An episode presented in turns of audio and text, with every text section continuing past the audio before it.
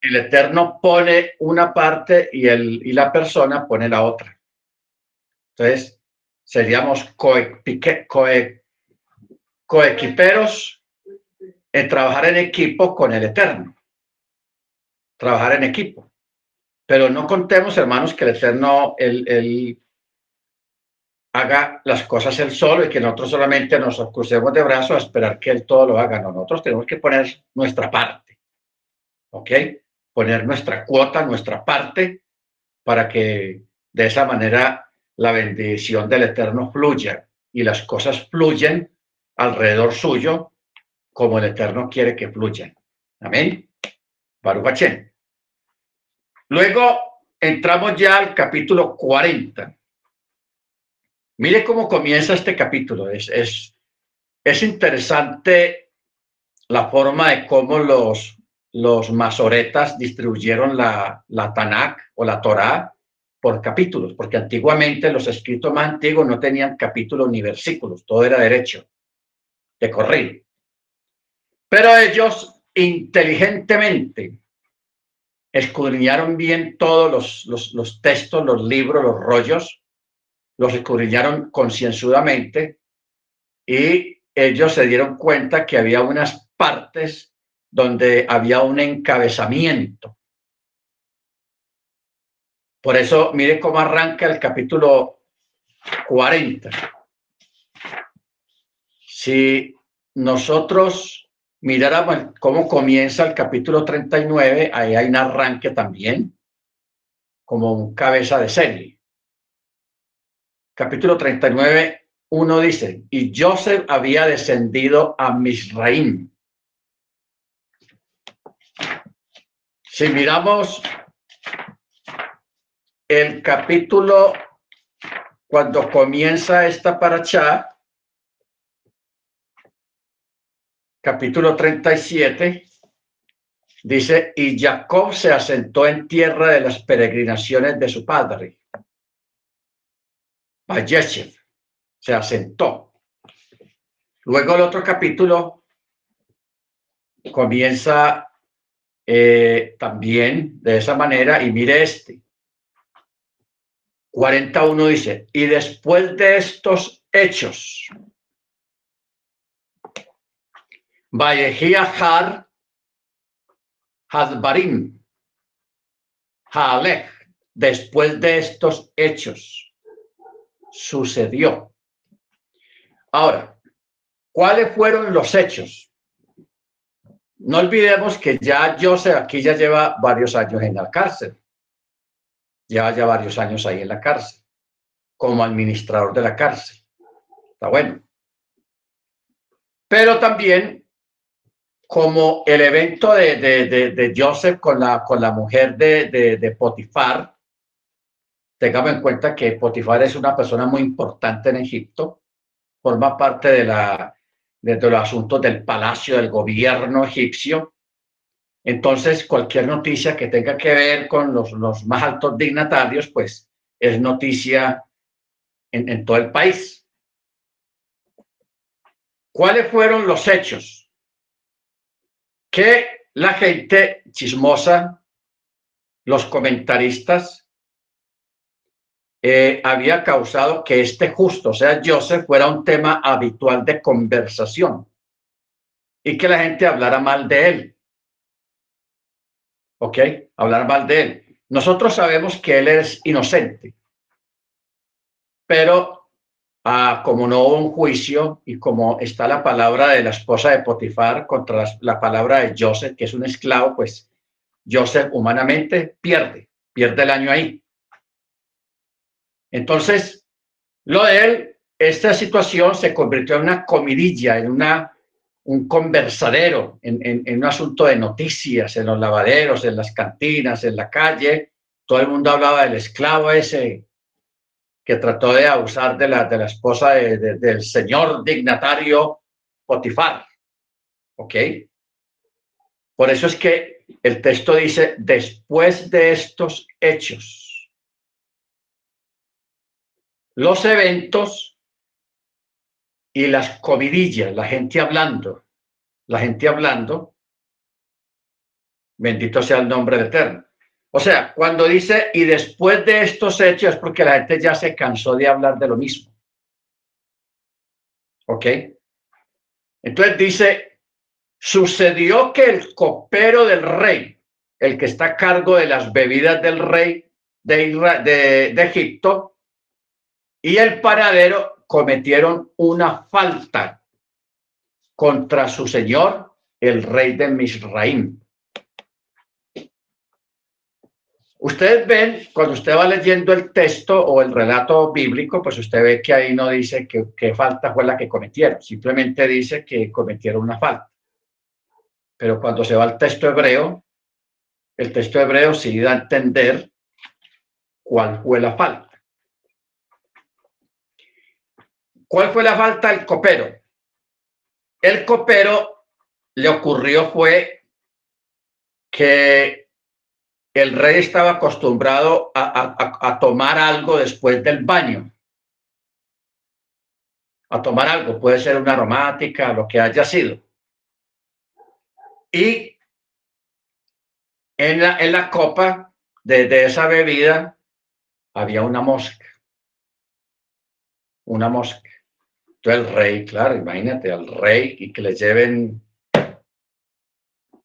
ahí en la, en la bebida una, una, una mosca ahí ya flotando, eso encendió la ira del rey y lo mandó a la cárcel. Mire que no lo mandó a matar, solamente lo mandó a encarcelar por descuidado y por irresponsable. Y el otro, el panadero, lo que le ocurrió fue que en uno de los panes, alguien de los que preparaban la masa entre un pan se fue una piedra pequeña.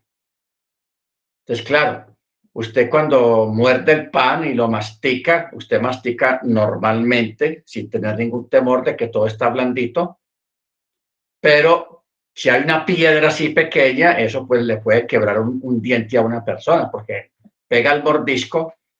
Entonces, eso le pasó al panadero. Una piedra se fue en un pan en alguna comida del rey y, eso enfureció también al rey y lo mandó a la cárcel, al panadero y al copero. ¿Ok? Ahora, cuando entramos en la parte de Sod, eh, los que, no sé si el hermano Ángel, la hermana Senia, ah, sí, la, hermano, la hermana Cecilia, no sé si han estado en, las, en, o entienden algo de lo que es el pardés. El pardés son los, uh, los niveles que el Eterno creó para la interpretación de la Torá. Pardés, P-R-D-S, los cuatro niveles. Que la palabra pardés es una, una, un acróstico de la P que es Pechat, la R, que es Remex, la D, que es Derus o Deraz, y la Sod, que es el, la, la, S, que es la Sod, o sea, la, la parte mística de la Torah. Porque usted sabe que las, vocales, en este caso la A y la E, no suenan en el, en el, en el hebreo, no, eh, no suenan. Entonces, por eso está la palabra pardés. Entonces, en la parte mística o en el deraz es donde se ven estos fenómenos que uno descubre en el texto, que no están explícitamente vistos ahí en el texto cuando usted lo lee. Hay que acudir al pardés para poder entender esa otra parte que, no se mencionó. No se mencionó. Por ejemplo, yo ahora estaba diciendo de que José estuvo 12 años. La Torah no dice cuántos años estuvo José en la cárcel. No lo menciona.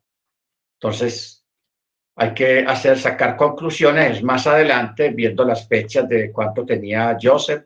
Por eso vimos que al inicio de, de esta paracha dice que Joseph tenía 14 años cuando comenzaron a ocurrir estos eventos. Por eso menciona 14 años. Nadie lo estaba preguntando, pero ahí lo pusieron. Por algo lo, mandó poner el Eterno. Porque no olvidemos que el Eterno fue el que mandó a escribir la Torah. ¿Ok? Baruch Hashem. Bueno. ¿Qué fue lo que pasó acá? Joseph está en el bote, en la cárcel. El Eterno sabe cuánto tiempo él va a estar allá. ¿Ok? 12 años.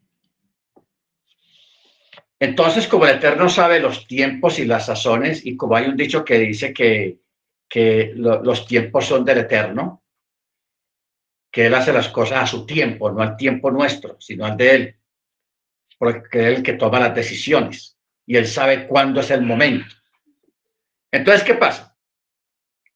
De que un ángel, cuando llegó el momento, un ángel fue el que guió aquella mosca, porque en sí no fue un descuido del... Bueno, no vamos a, esculpar al, al, copero. Tiene que estar pendiente de, cómo va la comida, cómo va la bebida, todo eso. Pero el Eterno llevó aquella mosca para que aterrizara exactamente fuera en el vino, en la copa, y aterrizar allí en un momento que el copero ya estaba fuera de la visión de él, o sea, del cuidado de él, la copa, para que ocurriera lo que tenía que ocurrir. El copero tenía que ir al, bote, a la cárcel. Igualmente lo del panadero. Mire usted que esto se parece mucho a lo que ocurrió con Amán, allá en el libro de Esther,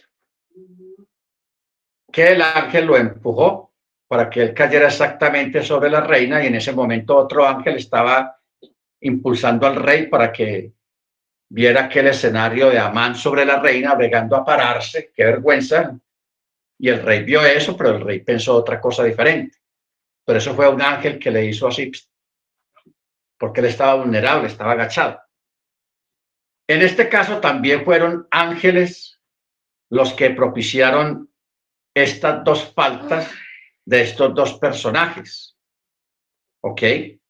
¿Por qué? Porque ya era el momento, el momento de Joseph. Entonces ellos van a la cárcel y son compañeros de Joseph. ¿Ok? Entonces por eso dice, el copero del rey y el panadero cometieron una falta contra su señor el rey de Misraim el faraón se encolerizó contra sus dos cortesanos, contra el jefe de los coperos y contra el jefe de los panaderos.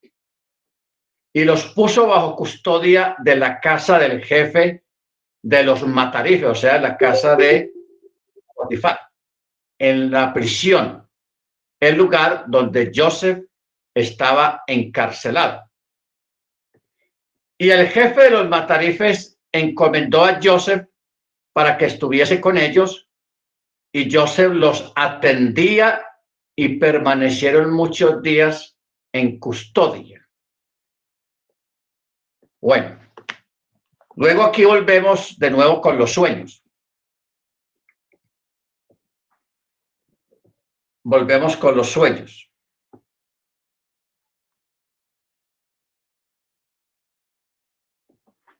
Dice, Ambos soñaron. ¿Quiénes? El copero y el panadero. Tuvieron un sueño. Cada uno tuvo su sueño en la misma noche y cada uno conforme a la interpretación de su sueño, el copero y el panadero del rey de mi rey que estaban encarcelados en la prisión. Ok. Aquí nos estamos dando cuenta que aquí hay algo raro en el relato. ¿Dónde? Cuando dice, cada uno tuvo su sueño en la misma noche, cada uno conforme a la interpretación de su sueño. ¿Ok? ¿Qué es lo que quiere decir esto? Que cada uno conforme a la interpretación de su sueño. El copero y el panadero del rey de Misraín, que estaban encarcelados en la prisión. Ahora, es decir, cada uno soñó un sueño semejante a la interpretación que más tarde se le daría a ellos. Al otro día, Joseph vino a ellos en la mañana y los vio. Y aquí que estaban apesadumbrados porque no entendían lo del sueño. Preguntó a los cortesanos del faraón que estaban con él en la custodia de la casa de su señor, diciendo, ¿por qué sus rostros están decaídos hoy? Y ellos le dijeron, hemos soñado un sueño, pero no hay quien lo interprete. No hay quien lo interprete. Entonces yo se les dijo, ¿acaso no pertenecen a Elohim las interpretaciones? Cuenten, díganme qué soñaron. Entonces el jefe de los coperos relató su sueño a Joseph y le dijo, en mi sueño había una vid frente a mí y en la vid había tres sarmientos y parecía florecer. Su brote creció y maduraron sus racimos en uvas.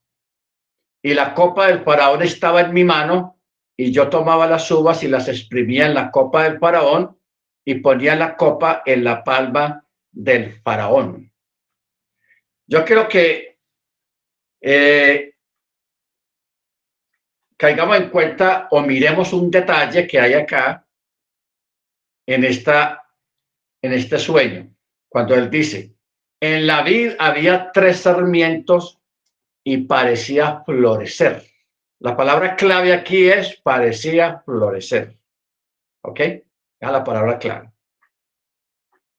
Bueno, en el verso 12, Joseph le dijo al copero, esta es la interpretación. Los tres sarmientos son tres días. Dentro de tres días el faraón alzará su tu cabeza y te restituirá, te restituirá a tu puesto y pondrán la copa del faraón en su mano, como era la norma cuando era su copero. O sea, él iba a ser restituido. Por la palabra clave es parecía florecer. ¿Ok? Ahora, entonces, si me recuerdas cuando te vaya bien y por favor haces bondad conmigo y me mencionas delante ante el faraón, podrá sacarme de esta casa. O sea, Joseph está haciendo lo que hacen todos los presos cuando va a salir otro. Hermano, acuérdese de mí, hombre, no me olvide los que quedan allá. No me olvide. Y el que va a, que va a salir dice, ah, sí, no, tranquilo, yo me acuerdo. Pero la mayoría de, la gente, de las veces la gente se olvida de sus excompañeros de prisión. ¿Ok? Ahora, esto que Joseph está haciendo acá, hermanos, es un error es un error. Ok, ahorita vamos a ver por qué los 12 años. Luego, verso 15 dice, pues ciertamente he sido robado de la tierra de los hebreos y tampoco aquí he hecho nada para que me hayan puesto en el calabozo. O sea, Dios está como pidiendo ayuda a un ser humano y a un pagano. Bueno, el jefe de los panaderos vio que lo había interpretado bien y dijo, ah, no, eso está bueno. Si él lo restituyó, a mí también. Entonces dijo a Joseph, también yo, en mi sueño, he aquí que tres canastillos de mimbre estaban sobre mi cabeza. Y en el canastillo superior había de todos los alimentos del faraón, labor de panadero y las aves los comían del canastillo encima de mi cabeza. Mire que aquí ya no dice, como le dijo al copero, parecía florecer.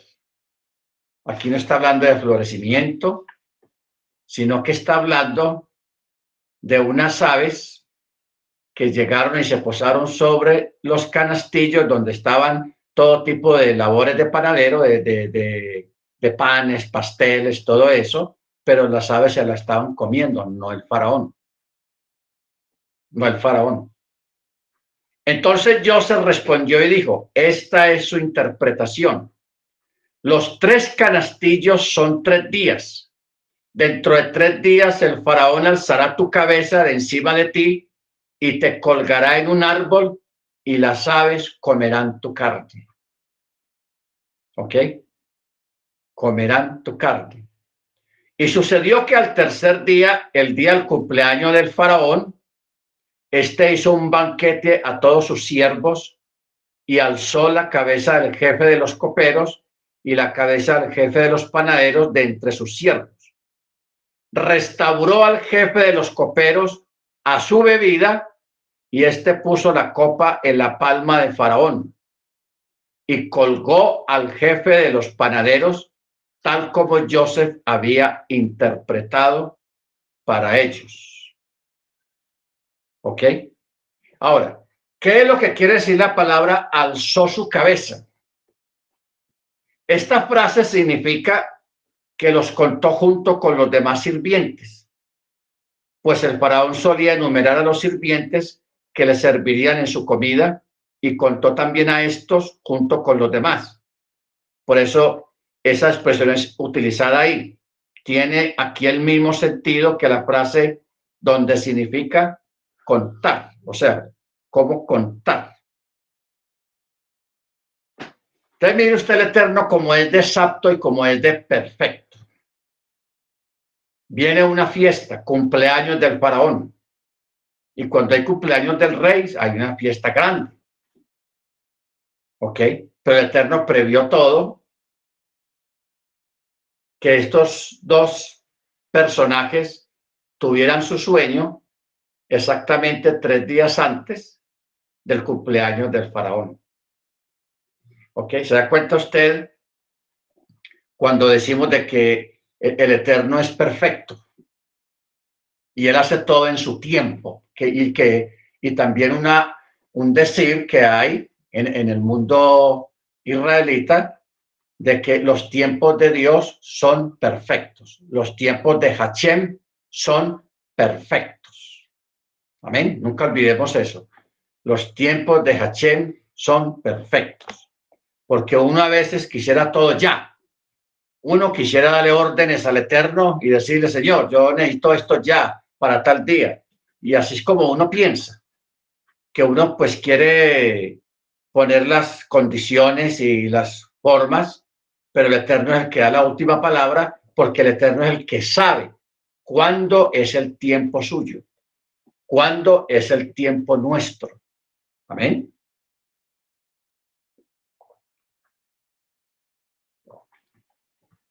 Bendito sea su nombre. Ahora, los que hemos estado ya en el, en el estudio de los sueños, porque aquí tenemos un estudio, lo hemos dado ya como tres veces, de hace tres, cuatro años que estamos en estas clases, hemos dado como tres veces el estudio de los sueños. Mihalmot, Ahalomot,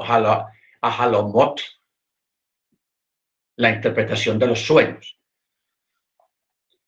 Y se llegó a la conclusión de que la esencia del sueño o de la interpretación de los sueños está en la forma como se interprete un sueño. ¿Ok? Y de que uno puede, el intérprete, aunque un sueño diga que una persona se cayó de una de un barranco y se fue abajo y que la persona haya soñado de que se mató, un ejemplo. El intérprete, el que interpreta el sueño, puede revertir ese, ese escenario. ¿Ok? Puede revertir el escenario de que la persona no se cayó, sino que cayó una. Un ejemplo, que, que el, intérprete diga, ah, eh, tú soñaste que te caías abajo y, y, todo se apagó, como que hubieras muerto. Entonces el intérprete puede decir, tú estabas abajo y te cayó una algo que tú estabas esperando, una bendición, y cayó sobre ti y te bendijo. Y así pasa. ¿Por qué? Porque el sueño va tras la lengua. ¿Qué quiere decir eso? Que un sueño que tenga una persona va tras la interpretación. O sea, la la interpretación no está sujeta a lo, a lo, que, a lo que, al escenario del sueño, a lo que pinta el sueño, no. El cumplimiento del sueño está sujeto al que lo interpreta. ¿Lo entendemos? Entonces, el que interpreta tiene que tener cuidado de ser un buen interpretador del sueño para que la persona no sea perjudicada. Para Entonces, por eso es que vemos, por ejemplo, la forma como yo se interpretó el sueño a los dos. Realmente, el que restituyó al panadero, al copero, fue José. ¿Por qué? Porque yo se lo interpretó de esa manera. Y el que hizo colgar al panadero fue José. ¿Entendemos más o menos? O sea, el cumplimiento del sueño o la interpretación o el cumplimiento del sueño va tras la lengua del intérprete, del intérprete. Así funcionan los sueños en la Torá. Allá afuera, la gente le da otra forma de interpretación, pero nosotros lo hacemos es a nivel de Torá. ¿Ok? A nivel de Torá. Bendito sea su nombre. Ahora,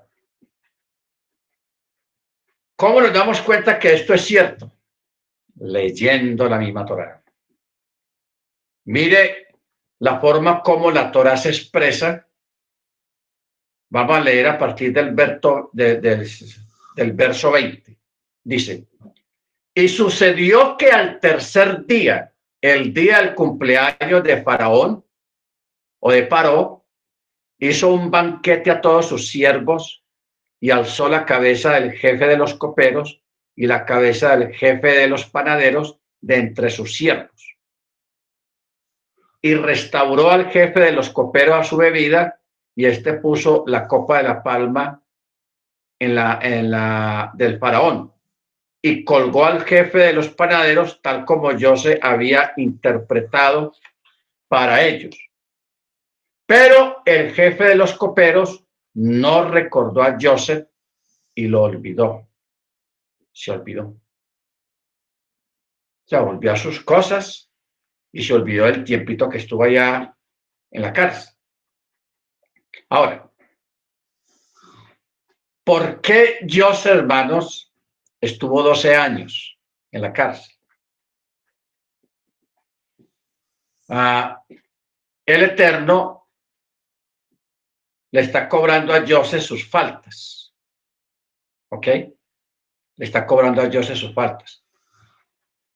Las primeras son diez faltas que representan sus diez hermanos, de los que Joseph hablaba de ellos cuando estaba toda la familia junta, que Joseph siempre llevaba malas razones de ellos a su papá, para que el papá los regañara y los castigara. El, el quejoso, el pone quejas. ¿Ok? Entonces, el Eterno le está cobrando a Joseph esas faltas con sus diez hermanos, entonces un, un año por hermano. Un año por hermano. ¿Ustedes se acuerdan el caso del, del Shemitah? ¿Por qué Israel fue llevado 70 años a Babilonia? Porque los hebreos, el pueblo hebreo, no guardó 70 chemitot, no los guardó. El Eterno se los contó todos. Un chemitot por año, sumando 70 años. Por eso Israel estuvo en Babilonia 70 años exiliados, ni uno más ni uno menos. ¿Ok? Baruch Ahora Joseph está también en un exilio y, en medio de ese exilio está peor porque está en la cárcel. Y aquí lleva 10 años porque el Eterno le está cobrando sus errores, sus desavenencias con sus hermanos, con sus 10 hermanos, un año por hermano. Entonces usted me dice, bueno, ¿y, los otros dos años qué? Son 12. Ok. Y ahora cuando leímos esta parte, que que Joseph le dijo al copero, verso 14. Hermano, vea, hablando pues en términos nuestros, vea, acuérdese de mí cuando esté por ahí afuera, hable por mí al rey, que yo soy inocente y todo eso, tenga, haga bondad conmigo, no me vaya a olvidar, hermano, mencióname ante el faraón y pidiendo ayuda.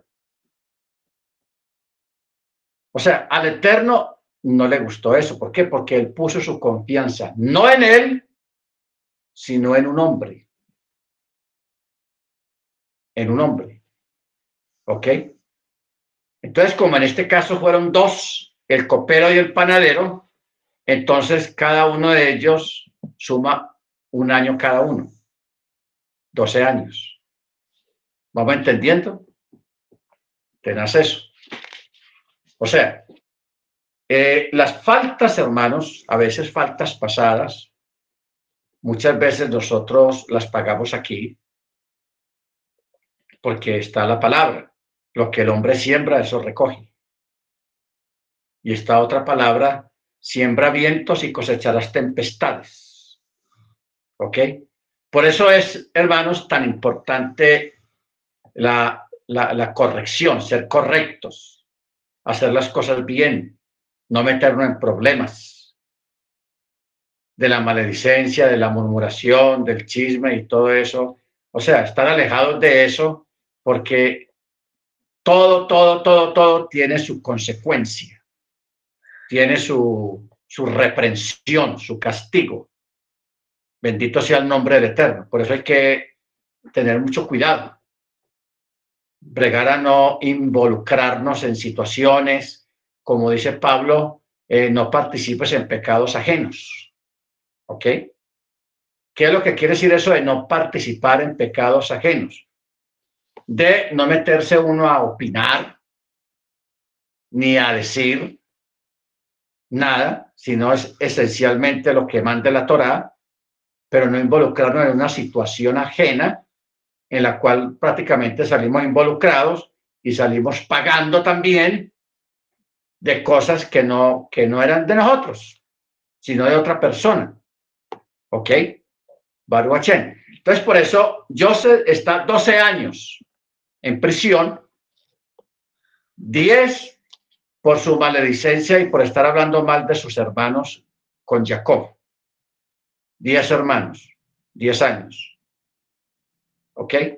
Luego, lo otro fue por ponerse a,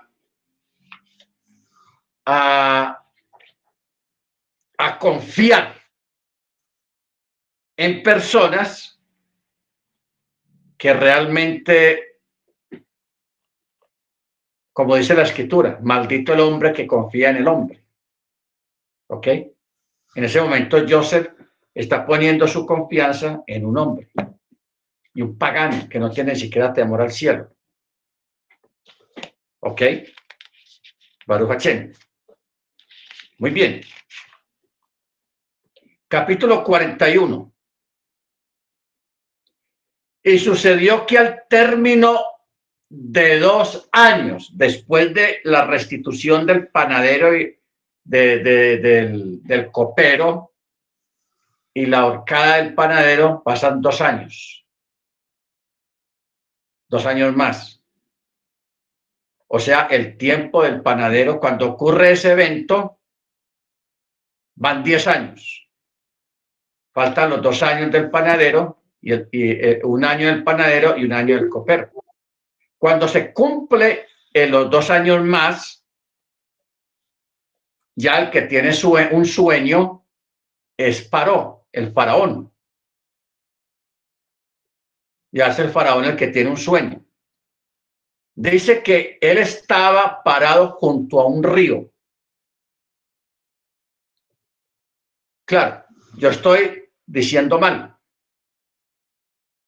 porque el texto dice junto al río, o sea, está dando a entender un río en específico. Porque si dijera junto a un río, puede ser cualquier río de tantos, pero aquí dice junto al río. ¿Ok? O sea, mira, mira lo que dicen los sabios. Todos los demás ríos mencionados en la Torá no son denominados eh, Yeor, Yeor, sino solamente el Nilo, ya que toda la tierra de Misraín está formada por canales de agua construidos por el hombre y el Nilo desemboca en ellos y los abastece. Pues el Misraín no llueve con la misma frecuencia que en otras regiones de la tierra. ¿Ok? Por eso dice junto al río. Se está refiriendo al Nilo. Baruch Y dice, y aquí que del río subían siete vacas de aspecto hermoso y robustas. Robustas. O sea, briot o beriot como usted lo quiera pronunciar. El adjetivo beriot, que significa sanas. Sanas. Eso es lo que significa la palabra beriot cuando dice robustas en castellano. Dice, robustas de carne que apacentaban en la marisma, o sea, en el valle. Y luego dice, y aquí que llegan otras siete vacas que subían del río tras las robustas. Estas otras siete vacas eran de aspecto mísero, magras, o sea, flacas, y se pararon cerca de las otras vacas a la orilla del río, y las vacas de aspecto mísero y magras de carne devoraron a las siete vacas de aspecto hermoso y robustas y el faraón se despertó. Uy, ¿qué es esto? Se despertó de ver cómo las flacas se comen a las gordas, las robustas. Entonces se asustó. Entonces, después de ese, de, ese susto, él se vuelve a dormir. Verso 5. Se durmió y soñó una segunda vez. Y aquí que siete espigas subían en un tallo sanas y buenas. Y luego he aquí que otras siete espigas magras y abatidas por el viento solano brotaban tras ellas. Y las siete espigas magras engulleron a las siete espigas sanas y llenas, y el faraón también se despertó otra vez. Se despertó. Ahora,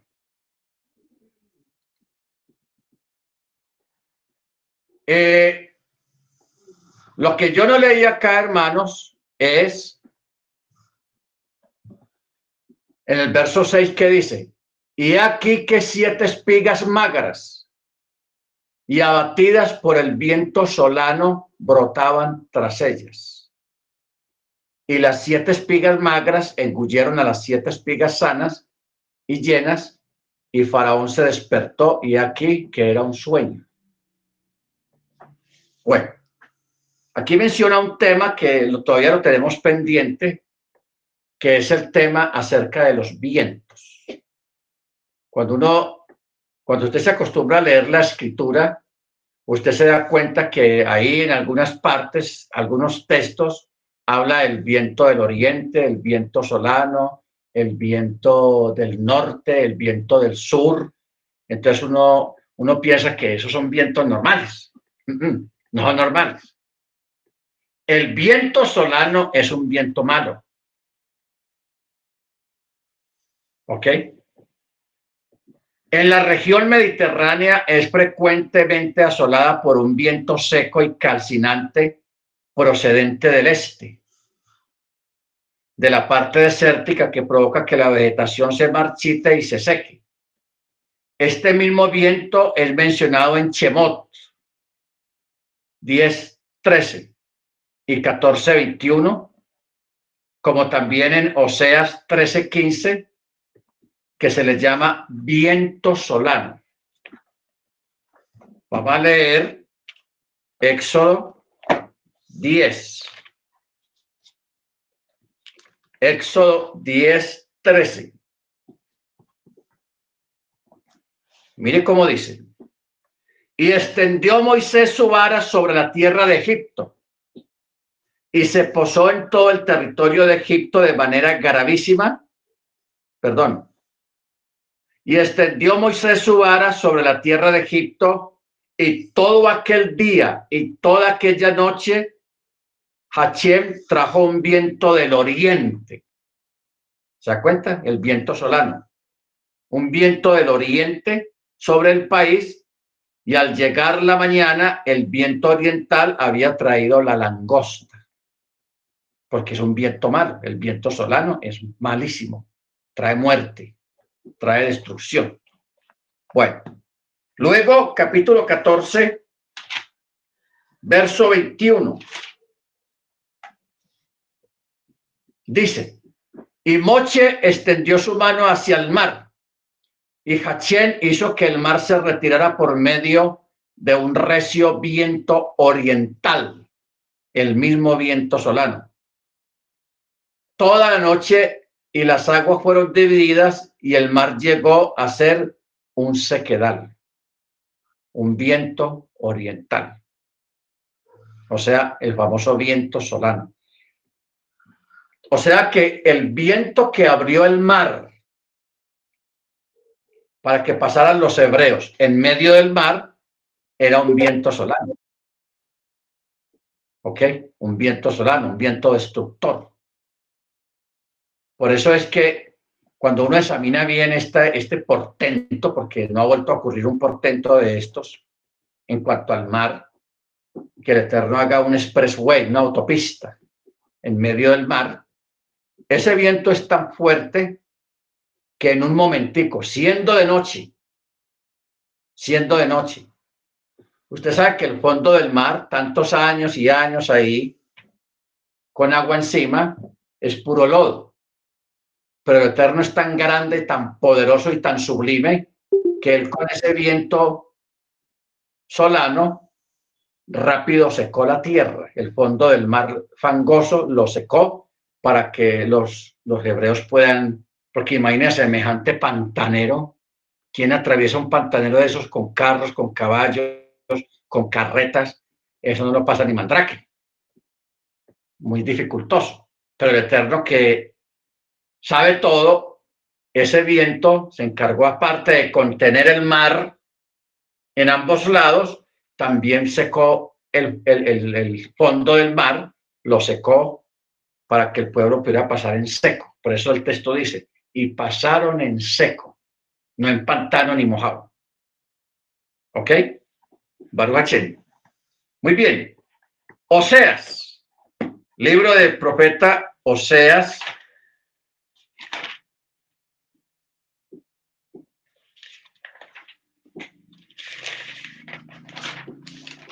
Vamos a mirar Oseas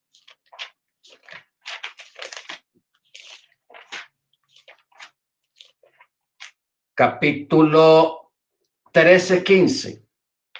Dice, aunque él sea el más fecundo entre sus hermanos, vendrá el solano, ojo, como soplo de Hachem que sube del desierto y su manantial se secará y se agotará su puente y él, él saqueará el tesoro de todos sus objetos preciosos. ¿Ok? O sea, cuando habla del viento solano, esto es una figura que habla del reino de Asiria. O sea, todavía tenemos pendiente hablar sobre Asiria, los asirios.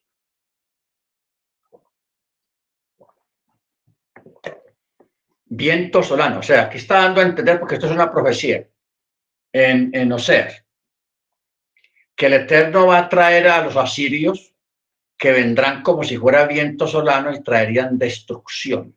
Eso es lo que está hablando la profecía. Porque el viento solano es un viento destructor. Entonces volvamos aquí a, Berchit, a Génesis, lo que estamos leyendo. y vuelvo a leer. Ya con este encabezamiento, con este contexto, podemos leer ya tranquilamente el verso 6. Y aquí que siete espigas magras y abatidas por el viento solano brotaban tras ella. O sea, las, las espigas buenas y sanas. Y las siete espigas magras engulleron a las siete espigas sanas y llenas, y el faraón despertó y aquí un sueño. Ok. De aquí podemos extraer un poco más de cosas, hermanos. Y es acerca de las personas negligentes. O sea, las personas negligentes son como el viento solano. No aportan, sino que quitan. No aportan, pero sí quitan. ¿Ok? Entonces, por eso es tan importante lo que Rab Shaul, el apóstol Pablo, él habla acerca de, de ser de bendición, de procurar ser de bendición cada uno hacia cada uno y no ser una carga, sino una bendición. Entonces, es interesante mirar esto, hermanos, porque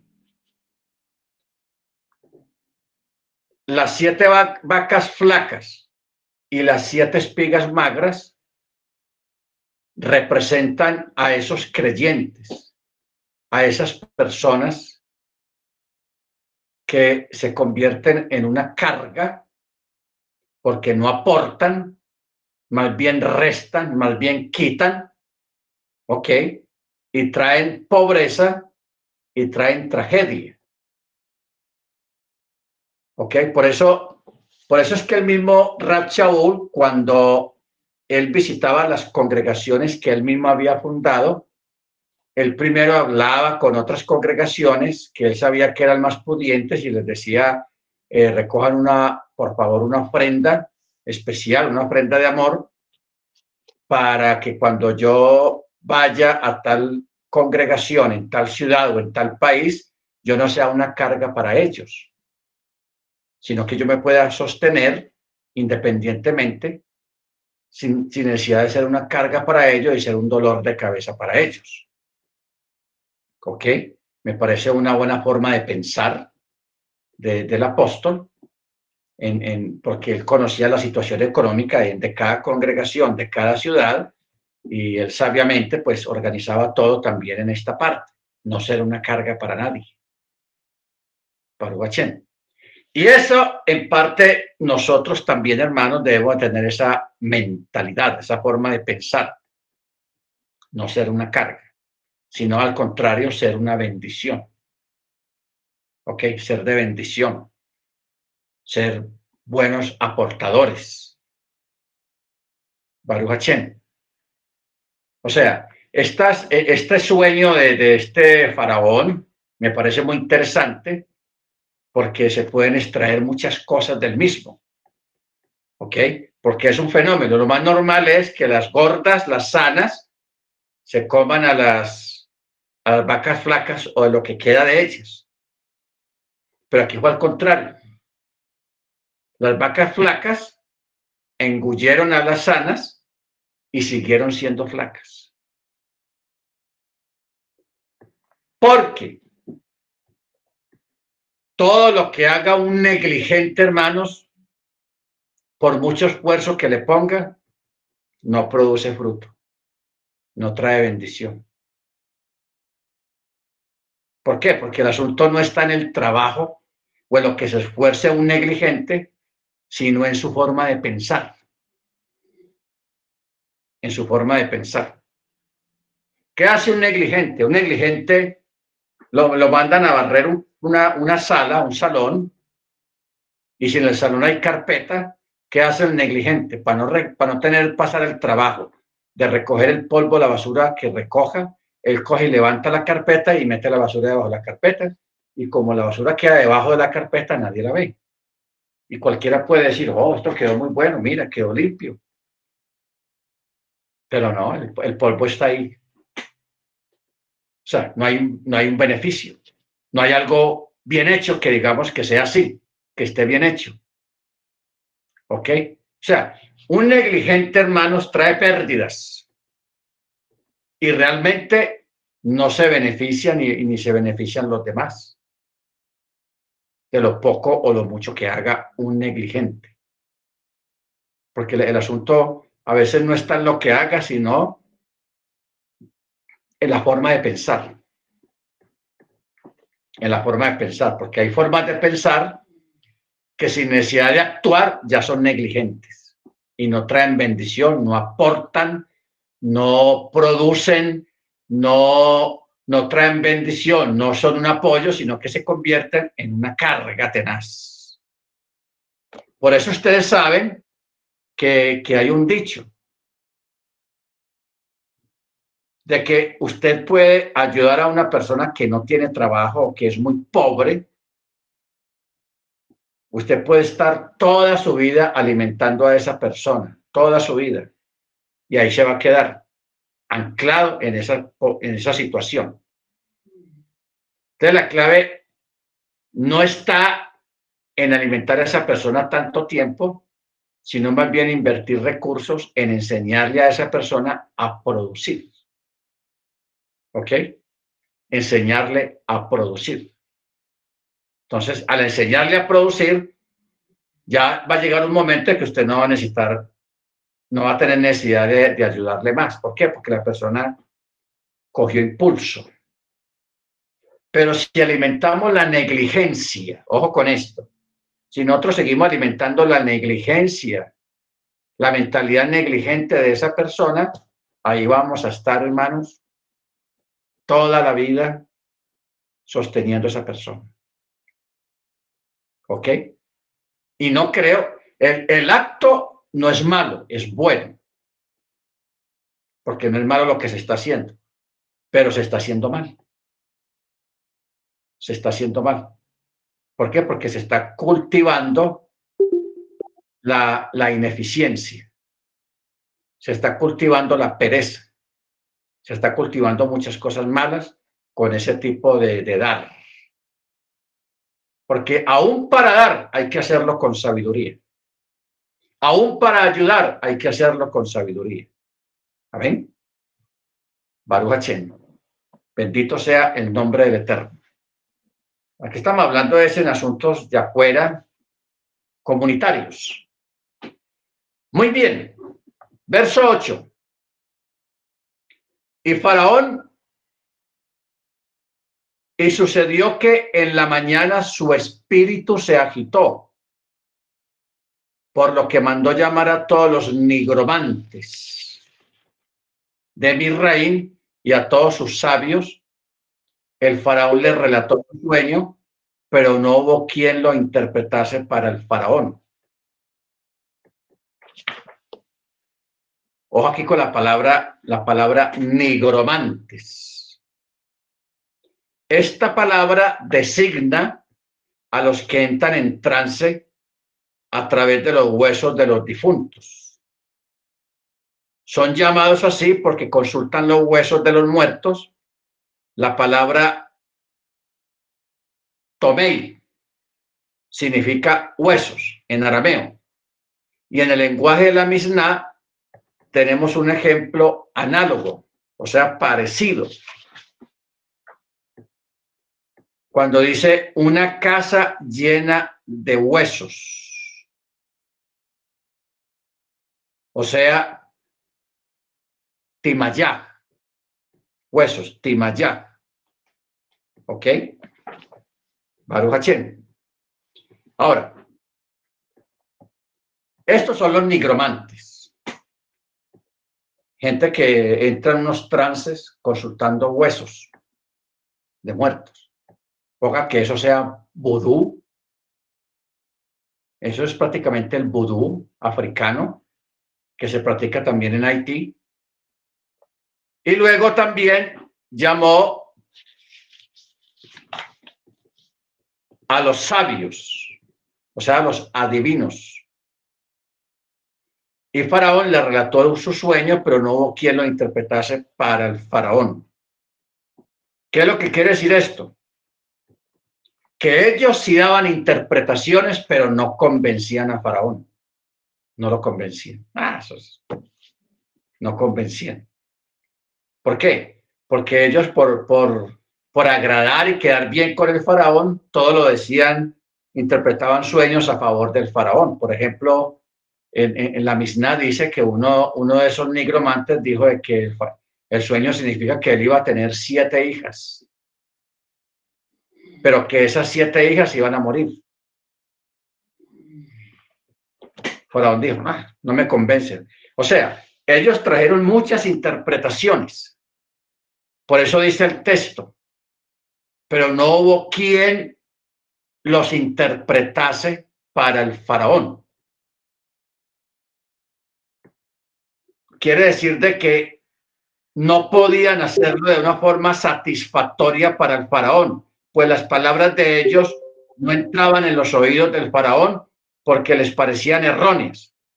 Y él no se sentía satisfecho con las interpretaciones, pues le decían interpretaciones como tendrás siete hijas, siete hijas enterrarás, eh, en fin. Cada uno eh, le llenaron de cuentos ahí al faraón, pero el faraón en su espíritu, él sentía que esas interpretaciones no, no eran buenas. Algo le faltaba. ¿Ok? Algo le faltaba a esas interpretaciones. Bendito el Eterno. Entonces, estando en esto, estando en esto, el jefe de los coperos habló al faraón, o sea, se acordó de Joseph. Mira a cuándo se vino a acordar de Joseph. Y dijo, mis faltas menciono hoy. Y el faraón se había encolerizado con sus siervos y me había puesto en la custodia de la casa del jefe de los matarifes y a mí y al jefe de los panaderos. Y en una misma noche soñamos un sueño, yo y el panadero, y cada uno soñó conforme a la interpretación de su sueño. Y allí con nosotros estaba un muchacho hebreo, siervo del jefe de los matarifes. Le relatamos nuestros sueños y él los interpretó nuestros sueños para nosotros. Y a cada uno interpretó conforme a su sueño. Y sucedió que así como él había interpretado para nosotros, así ocurrió. Entonces mire la expresión, lo que dijimos ahora de que los sueños van tras la lengua del que interpreta. Mire cómo está la expresión aquí, hermanos, que esto es muy importante. Dice, y así ocurrió a mí me restituyó a mi puesto y al panadero lo colgó. ¿Ok? Ojo con esto. A mí me restituyó. ¿Quién lo restituyó? Joseph. ¿Y a quién colgó? Joseph. Así está explícitamente en el texto. Otih Hachiv al Kani Bejotó. Entonces dice a mí, me, no usa la palabra, me lo interpretó de esta manera, no, me restituyó a mi puesto y, y al panadero colgó. ¿Ok?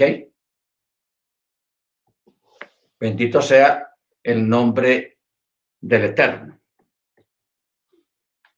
Cuando el panadero, hermanos, con desprecio se refiere a, Joseph, mire cómo dice, y allí estaba con nosotros, aquí está traducido jovenzuelo, pero como, como si dijera en términos egipcios, un tonto que no merece grandeza, que no sirve para nada, bobo ahí.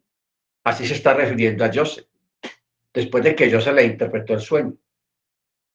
¿Ok? Entonces, eh, cuando dice un joven suelo hebreo, está diciendo que incluso desconoce nuestra lengua, o sea, el idioma egipcio. O sea, esto constituiría tal menosprecio de parte del copero de la supuesta estupidez mental de Joseph, siendo que había llegado a mi reina a la edad de 17 años y a la edad de 30 años se asume que ya debía de poseer un excelente conocimiento de la lengua y de la cultura egipcia. Ya lleva varios años. Ya Joseph ya debe de hablar egipcio. ¿Ok? Pero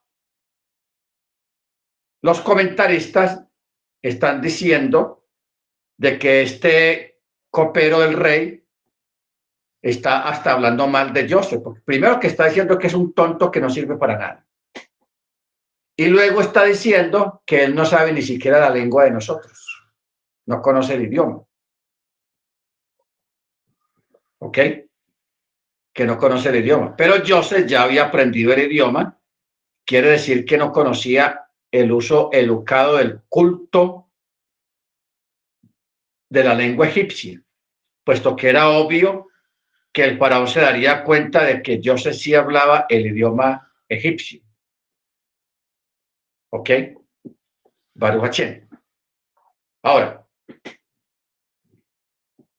el sujeto cuando dijo me restituyó a mi puesto, el sujeto implícito de esta frase es el faraón, quien ya había sido mencionado antes. Lo que ocurre es que Joseph fue el que interpretó el sueño, pero el faraón fue el que lo llevó a cabo. Pero todo se llevó a cabo prácticamente por orden de Joseph, al haber interpretado él el sueño. ¿Estamos de acuerdo? Baruch Entonces, hermanos, el faraón mandó llamar a Joseph y lo sacaron prontamente del calabozo y a Joseph se cortó el pelo, se cambió de ropa para poder ser llevado ante Faraón. Ante Faraón. ¿Ok? O sea, lo sacaron de la prisión y el texto dice, se cortó su pelo, o sea, se rasuró en honor a la majestad real.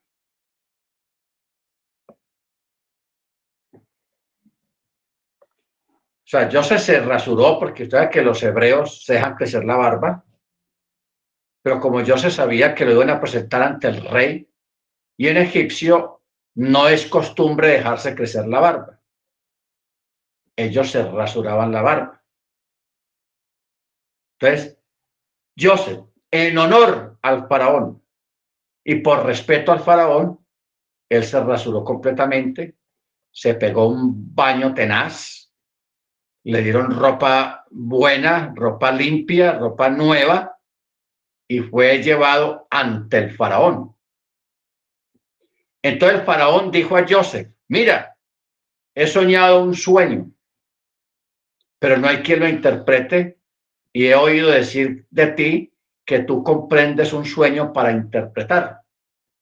Y Joseph respondió a Faraón diciendo, no procede de mí, Elohim será quien responda sobre el bienestar del Faraón. Y el Faraón dijo a Joseph, en mi sueño he aquí que yo estaba parado a la orilla del río y aquí que del río subían siete vacas robustas de carne y hermosas de forma que pasían sobre la marisma. Y aquí que otras siete vacas subían tras ellas magras y de complexión muy mísera y flacas de carne. Y como ellas de míseras no he visto en toda la tierra de mi reino. Y las vacas flacas y míseras devoraron a las siete vacas primeras, las robustas, y éstas entraron en sus entrañas pero no se podía saber que habían entrado en sus entrañas porque su aspecto era tan mísero como al principio. Entonces me desperté. Luego vi en mi sueño siete espigas, que siete espigas subían de una caña buenas y llenas. Y aquí que las siete espigas marchitas, delgadas y abatidas por el viento solano, brotaban tras ellas. Y las espigas delgadas engulleron a las siete espigas buenas. Dije, esto a los nigromantes, pero no hubo quien me lo explicara. Y Joseph dijo al faraón, el sueño del faraón uno solo es. Lo que Hachem va a hacer lo anunció al faraón.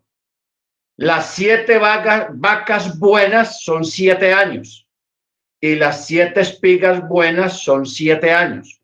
Es un solo sueño. Y las siete vacas flacas y míseras que subían tras ellas son siete años, así como las siete espigas marchitas abatidas por el viento solano. Serán siete años de hambruna. Este es el asunto que hablé al faraón. Lo que Hachem va a hacer lo ha mostrado al faraón.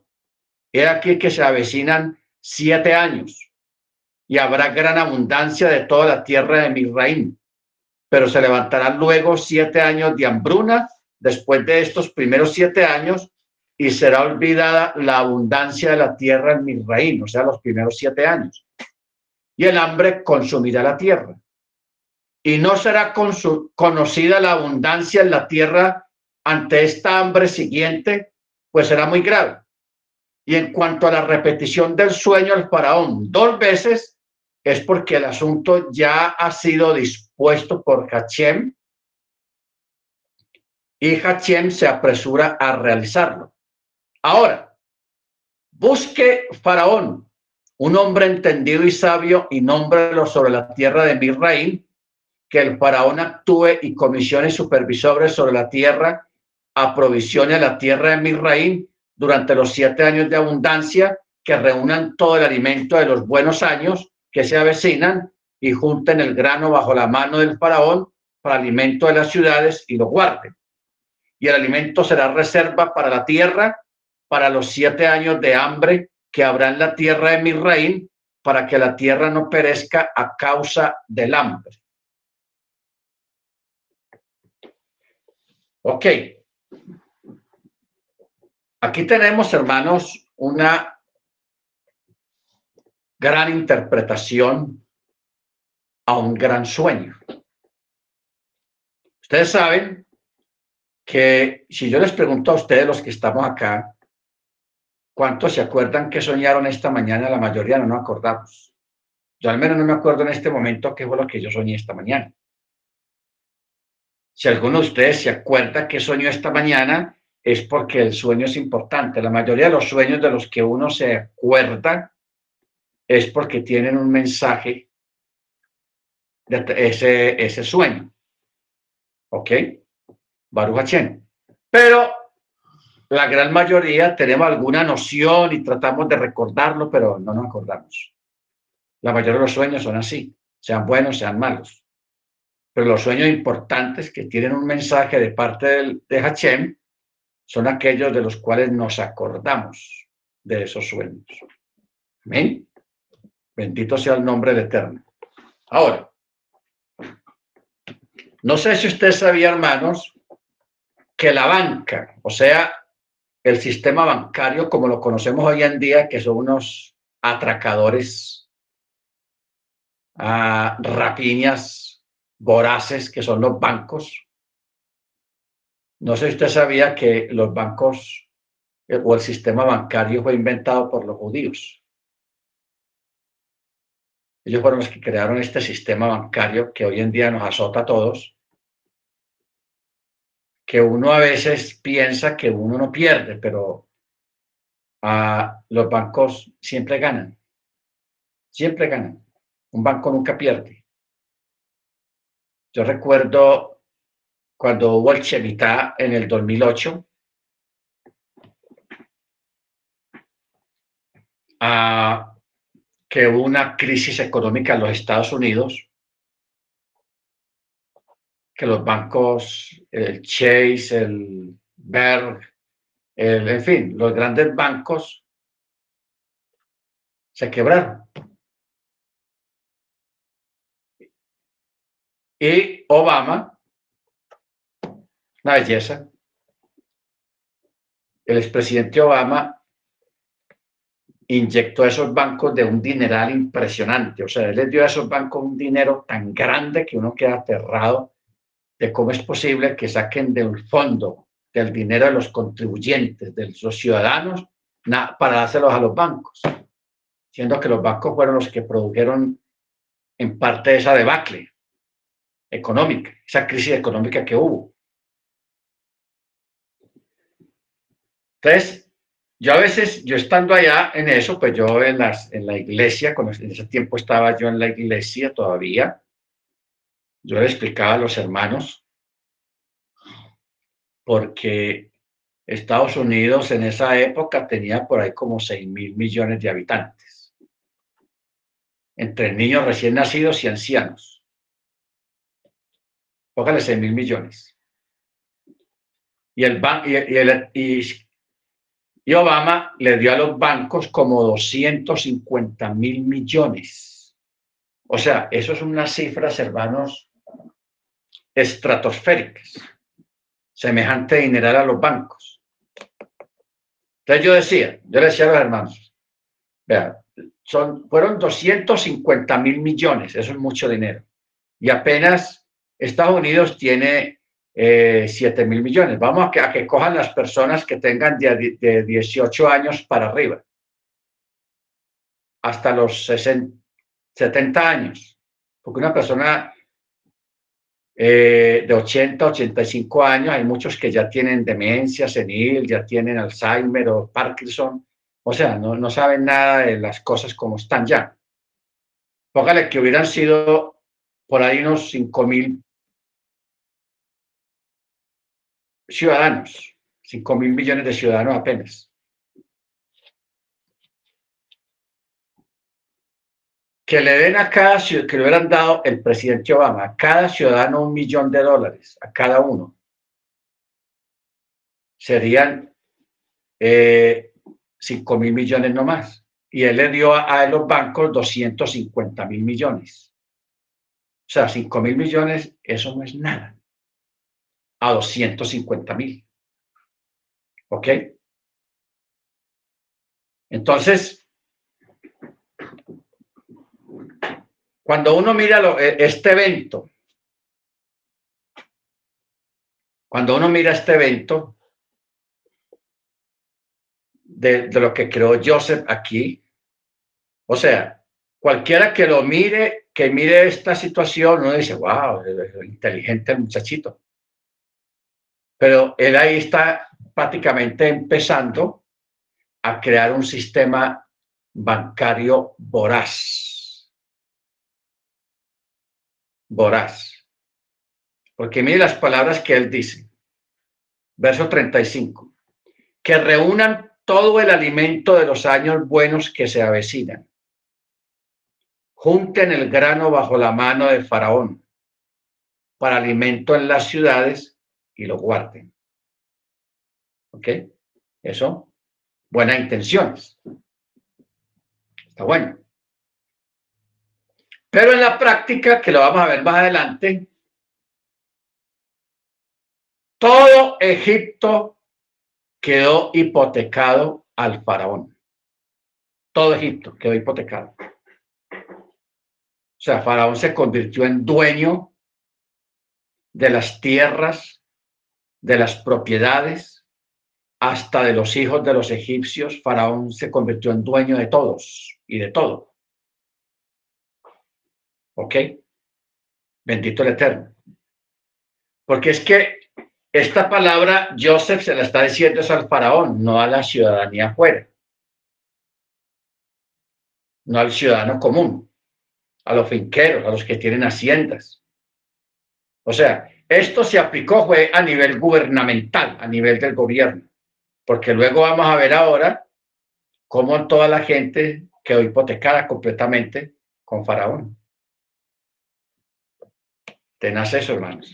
O sea, a, a, todos estos asuntos y relatos bíblicos, uno ve principios de sistemas, lo que hoy llaman el sistema capitalista. Son sistemas capitalistas que en cierto modo ayudan a las personas y la gente cree que fueron ayudadas, pero el sistema capitalista, hermanos, no funciona de esa manera. Ustedes saben, los que leen noticias económicas, ustedes se dan cuenta a fin de año cuáles fueron las empresas que más ganaron durante ese año o en ese semestre o en ese trimestre. Bancos. O sea, en un mundo como el que vivimos ahora, todo el mundo está expuesto a perder, pero los únicos que no pierden son los bancos. Los bancos nunca pierden. Nunca. Nunca pierden ni nunca van a perder. Pero el ciudadano se está expuesto a perder. Si usted hizo un préstamo para comprar su casa, comprarse un carro, y usted deja de pagar su casa cuatro o cinco cuotas, al banco ahí le quita la casa. Usted va y le ruega que usted va a pagar, que usted va a trabajar, va a conseguir horas extras, el banco no te oye, te quita la casa. ¿Por qué? Porque el banco no pierde. Bendito el Eterno. Luego, más adelante, pues nos daríamos cuenta de que el sistema bancario fue desarrollado por los judíos. Por ejemplo, en España, en la época de la expulsión de los judíos de España, en el año 1400, 60, 70, a los que manejaban el comercio y la banca en España eran los judíos. Pero como los judíos fueron expulsados de España, porque la gran mayoría no, no quiso bautizarse católicos, porque esa es la condición, el que se quiera quedar aquí en el territorio español tiene que bautizarse y volverse católico y abandonar la religión judía, la fe judía. Entonces, la mayoría prefirieron salir de España y si hubieron muchos, claro, también que se quedaron en España porque no tenían de pronto los recursos para viajar, para salir de España, y se volvieron católicos, que de ahí surgieron los marranos o los conversos, los famosos conversos judíos, que los apodaban los marranos.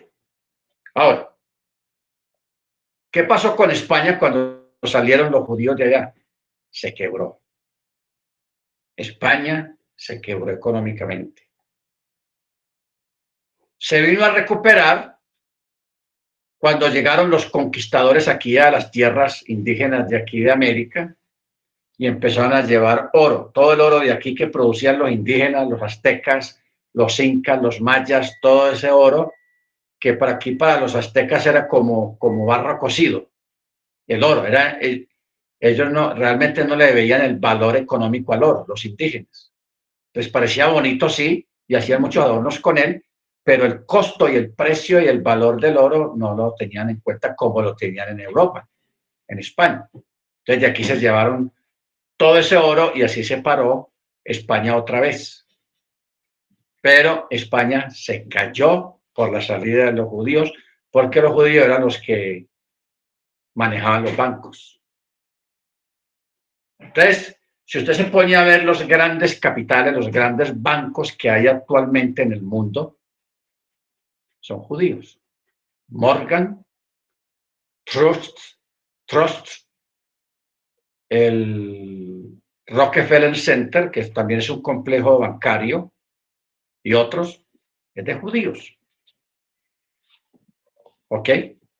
Barbachén. Pero ya estos no son judíos israelitas, gente de Torah, de la Torah del Eterno, sino que es el judaísmo sionista los judíos sionistas, que ya eso es otro tema, que otro día lo, lo tratamos, para que podamos seguir con eso. Muy bien, verso 37. El asunto pareció bueno a los ojos de Faraón y a los ojos de todos los siervos de Faraón. Entonces el Faraón dijo a sus siervos, ¿acaso hallaremos a alguien como este un hombre en quien está el Espíritu de, Dios. Entonces el faraón dijo a Joseph, puesto que Hachem te ha hecho saber todo esto, no puede haber entendido o sabio como tú. Tú estarás sobre mi casa y por tu mandato será sustentado todo mi pueblo. Solo en cuanto al trono, seré más grande que tú. Y el faraón dijo a Joseph, mira, te he puesto sobre toda la tierra de Misraim. Y el faraón se quitó la sortija de su mano y la puso en la mano de Joseph y le hizo vestir ropas de lino y puso el collar de oro en su cuello y lo hizo montar en el segundo carruaje que poseía y pregonaron delante de él, Abrej, Abrej, y lo puso sobre toda la tierra de Misraim. La tierra de Misraim. ¿Qué quiere decir la palabra Abrej o Abrej? Creíble lo que dice. Este es el padre del rey. O sea,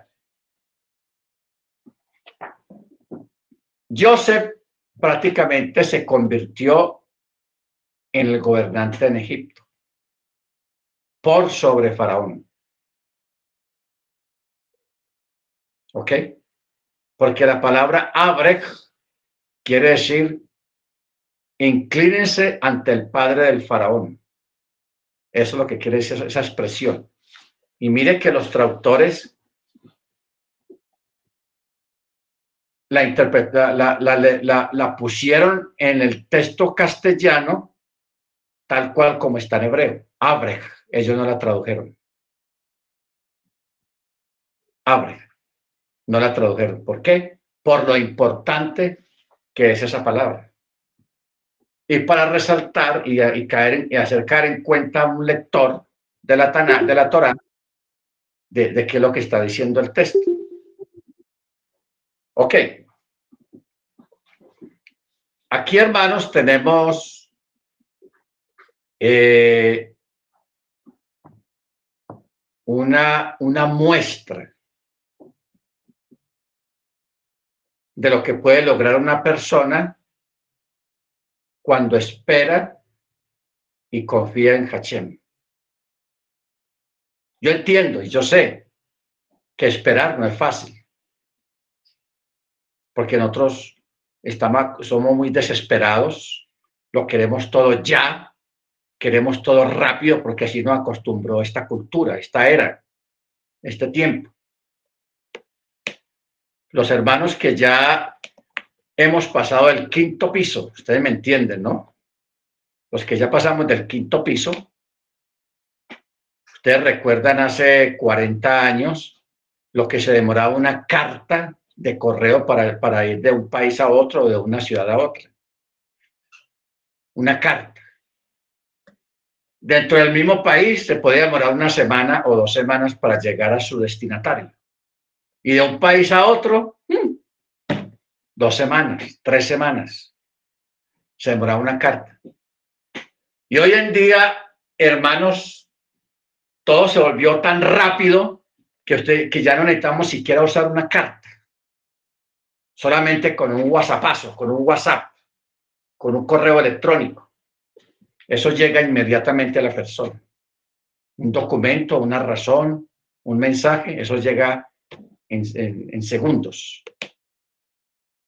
Entonces, nos hemos acostumbrado en este tiempo a todo tan rápido, hermanos, que también queremos que las respuestas a nuestras oraciones también funciona de la misma manera, a la velocidad del, del, correo electrónico, a la velocidad del WhatsApp. Bendito el Eterno. Entonces, muchas veces queremos que también que nuestras peticiones corran y lleguen al mismo tiempo que nosotros queramos, ya, de una. Pero la mayoría de las veces chocamos, nos enfrentamos a la realidad de Hachem, a la realidad del Eterno. Y, y es bueno que nosotros nos acostumbremos a decir, los tiempos del Eterno son perfectos. Y que el Eterno nunca llega tarde. Él llega en el momento que es. ¿Ok? Lo importante es que mientras llega ese momento, mientras llega ese día, nosotros estemos en una calma espera, una espera calmada, aceptando y reconociendo el señorío, el conocimiento, la sapiencia del Eterno, de que Él todo lo sabe. Amén. Y como Él todo lo sabe, Él sabe cuándo es el día, cuándo es el momento en que usted va a recibir la respuesta a su petición. ¿Ok, hermanos? Muy importante tener en cuenta eso para que no nos estrellemos ni choquemos con la voluntad del Eterno. Mire usted todo el tiempo que ha transcurrido desde, los, desde que Josué tuvo, José, Joseph tuvo aquellos sueños. Cuando él tuvo aquellos sueños. ¿Ok? ¿Se acuerdan los sueños, el de las espigas? Que se inclinaron ante la espiga de él. Amén. Luego, de, semejante alegría y satisfacción, porque uno soñar una cosa de esas. Por ejemplo, estos días, una hermana me contó un sueño. Me dijo que que estaba como en un lugar donde había tierra, pues un lugar no, no de ciudad ni pavimentado, sino que era como monte, la afuera de la ciudad, y que ella empezó a, a ver en el piso unos lingotes de oro y que ella los recogía. Y ella iba con una niña y le decía, ayúdame a llevar esto, y recogieron todo lo que más pudieron y se fueron felices para la casa con un montón de lingotes de oro.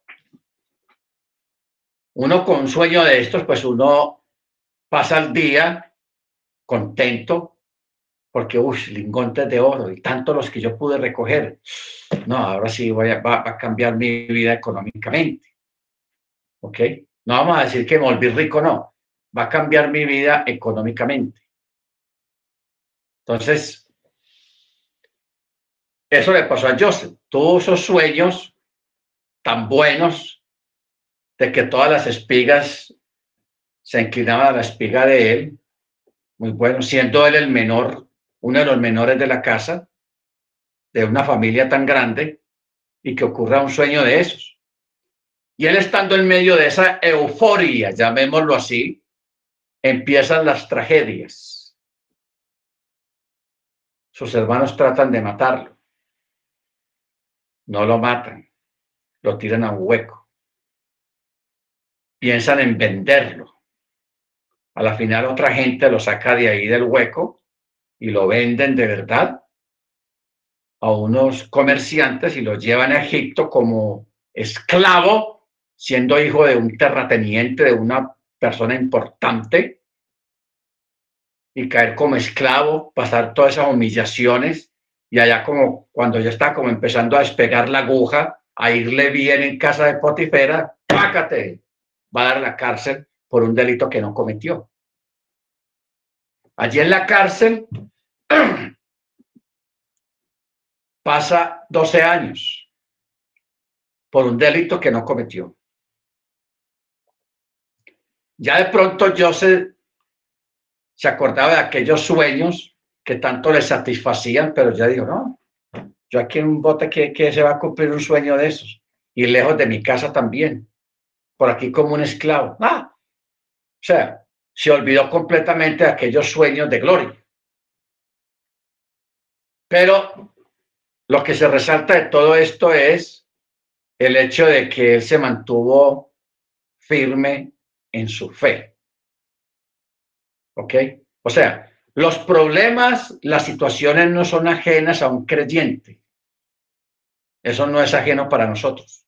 Cualquier situación, cualquier problema. Pero lo que sí debe estar impregnado en nosotros y que forme parte de nuestra vida es la fidelidad. la perseverancia y no rendirnos ni renunciar a nuestra fe ni a la esperanza que a la que nos lleva nuestra fe. No renunciar a ella. No importa lo que usted esté viviendo. Puede estar sufriendo la enfermedad más terrible, porque hay enfermedades duras, hermanos. Hay enfermedades duras. Hay enfermedades suaves, pero hay otras enfermedades que son duras. Hay un tipo de cáncer, de, de enfermedades, hermanos, que eso es un dolor, una, una cosa horrible, espantosa. Pero una persona en cualquier situación que viva, lo importante es que no desmaye en su fe, que no abandone su fe y su esperanza. Por eso, cuando usted le toque ir a, visitar a una persona que está en una enfermedad o, o, en una situación bien paupérrima, bien difícil, bien complicada, realmente uno, al principio uno no sabe qué decirle a la persona. Porque uno ve la situación en que se encuentra. Y uno dice, no, pero ¿qué le digo yo? ¿Mm? Cualquier cosa que yo diga es una necedad, es poquito, es nada a lo que la persona está viviendo. Pero la mejor palabra que usted le puede decir a una persona que está en una situación bien dura, bien paupérrima, bien dolorosa es que usted le diga, hermano, hermana, estoy orando al Eterno para que tu fe no falte. ¿Ok? Estoy orando al Eterno. Mire que no está diciendo, estoy orando al Eterno para que te sane. Le estoy orando, eso suena bien y es elegante y es social. Pero la mejor palabra que usted le puede decir a una persona es, estoy orando al Eterno para que tu fe no falte. ¿Ok? Esas palabras, hermanos, son contundentes. Contundentes. ¿Por qué? Porque usted le está hablando a la persona de la realidad y de lo que verdaderamente la persona necesita.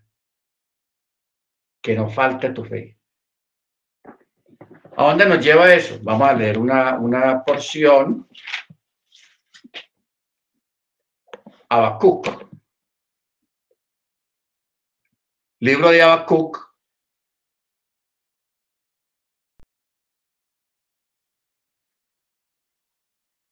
Ah, capítulo 3. Dice, verso 17. Aunque la higuera no florezca, ni en las vides haya fruto, aunque engañe el producto del olivo, y los campos no produzcan alimento, aunque se acaben las ovejas del redil y no haya vacas en los establos. Con todo, yo me alegraré en Yahweh y me gozaré en el Elohim de mi salvación, porque Él es mi fortaleza y Él me da pies como de siervas y me hace andar en las alturas. ¿Ok? Me hace andar en las alturas. Entonces, hermanos, realmente esto es lo que nosotros necesitamos. Especialmente concientizarnos cada uno de nosotros. Porque es que a veces vemos las cosas materiales como si hubiéramos venido al mundo con ellas. Yo creo que usted no se olvide que aunque usted no se acuerda, cuando usted nació, Usted nació desnudo. No traía nada en sus manos, solamente una promesa. Y algo muy grande, de mucho valor, que es la existencia, la vida. Pero que usted nazca con un niño, nazca con un reloj aquí o con un anillo. Todos nacimos desnudos. Vinimos a este mundo así un recordatorio de que no teníamos nada. Y que lo que, lo poco, lo mucho que uno consiga en esta vida, realmente cuando nos volvamos a ir, tampoco nos vamos a llevar nada. Pero lo que sí nos podemos llevar es el depósito de nuestra fe. los ahorros de nuestra fe, de nuestras convicciones. Eso sí nos podemos llevar. ¿Por qué? Porque ya tenemos sembrado allá. Por eso Jesús dijo, no hagáis tesoros aquí en la tierra donde hay ladrones, donde todo se corrompe, donde todo se daña, donde todo se envejece y se va. Hagamos tesoros en el reino. Y los tesoros que se hacen en el reino es las obras, las buenas obras. Las buenas obras no salvan. O acuérdese de este dicho, las buenas obras no salvan, pero los que van a ser salvos hacen buenas obras. ¿Ok? Como el otro que dice, cantar no salva, o sea, alabar al Señor y cantar y alabanzas, eso no salva. Pero los que van a ser salvos, cantan. ¿Ok? Bendito su nombre. Entonces, vamos a, parar acá. A parar acá. Ah, en este momento especial, porque este es un momento de, de, un extranjero esclavo que pasó, viene de, un, de una cárcel y que de un momento a otro se convierte en el gobernante de Egipto, quien está por sobre el mismo faraón. Baruch Aquí se me está yendo la imagen. No sé si ustedes me ven o no me ven. A ver, dígame algo. Sí, se fue la imagen suya, pero seguimos escuchando su voz.